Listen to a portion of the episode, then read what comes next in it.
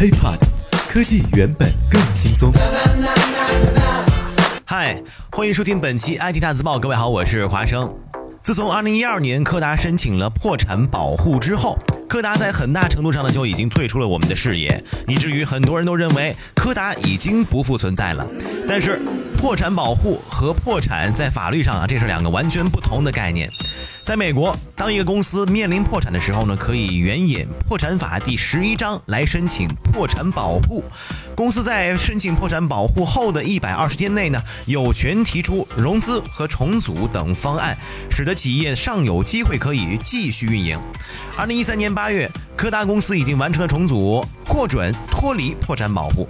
而在今年十月二十号，柯达却发布了全球的品牌形象，并且带着全新的产品强势回归。那今天呢，咱们先来了解一下申请破产后的柯达近年来一直在做些什么呢？成立于一八八零年的柯达，现在位于纽约西部。这个如今已经一百三十六岁的老人，在数码摄影到来之前，尤其是一九九零年，在胶卷啊那个年代仍然是王牌产品的时候，他一度创造了摄影界的巅峰。比如说，年销售额曾达到一百九十亿美元；比如说，全球员工十四点五万人。而在巅峰之后，柯达却因为变革缓慢，成了科技公司的前车之鉴。另一个前车之鉴呢，就是诺基亚。对于柯达来说，数码摄影成就了苹果手机，却毁灭了自己。现在的柯达每年的销售额仅仅为二十亿美元，全球呢八千名员工。重组后的柯达目前主要靠什么挣钱呢？自从柯达破产后重组，公司的主要业务就来自于那些小众电影市场。现在呢，仍然还有一些。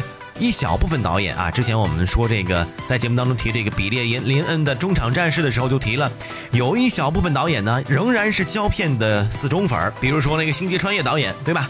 大名鼎鼎的姜文、克里斯托弗、诺兰等等，他们依旧着对胶片摄影有着极大的热爱。另外，柯达呢也向报纸印刷、包装和一些相关企业出售设备，所以总的来讲。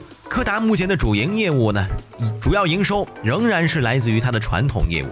但是对于一个从死亡线上挣扎出来的老人来说啊，柯达生存下去的关键以及未来突破点却并不是这些，而在于公司手中掌握的几千个专利技术以及公司负责研究的科学家团队。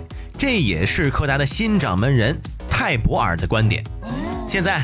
柯达团队带着自己的新产品呢，于是乎又杀回到了大众的视野面前，而这款新产品就是柯达一刻 APP。柯达一刻 APP 主要由两个功能组成：图片社交和照片打印。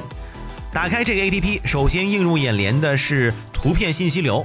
乍一看呢，有点像啊图片社交软件 Instagram，但柯达一刻整体使用感受呢更加文艺一些。首先，它鼓励用户在分享照片的时候呢，为它配上文字，软件提示也侧重引导用户说出这张照片啊最能触动你的部分。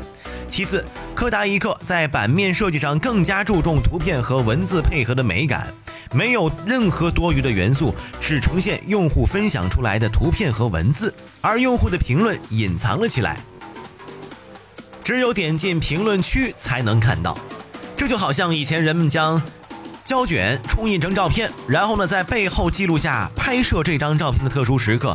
从整体气质来说啊，Instagram 像一场热热闹闹的狂欢派对。用户呢，把炫耀自己生活的照片传上去，打上标签，然后期望着某个异国账号来点个赞。而柯达一刻更像一个呃小型的家庭聚会，人们彼此之间分享着重要时刻拍摄的照片，然后记录下内心的感受，让家人朋友共享此刻带来的情绪。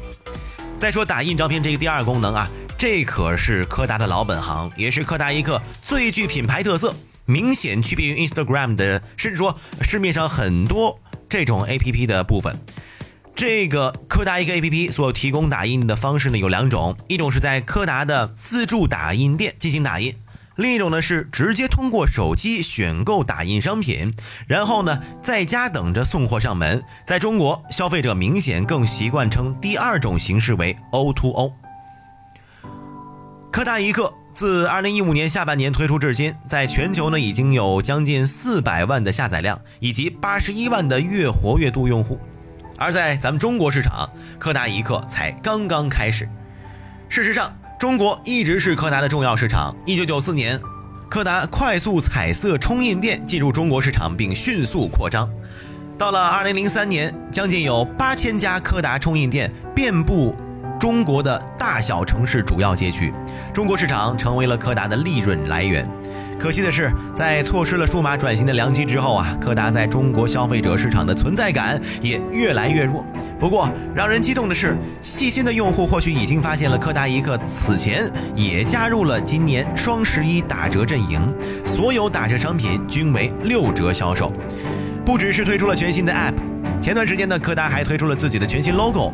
要知道，上次柯达换标时呢，已经是十年前了。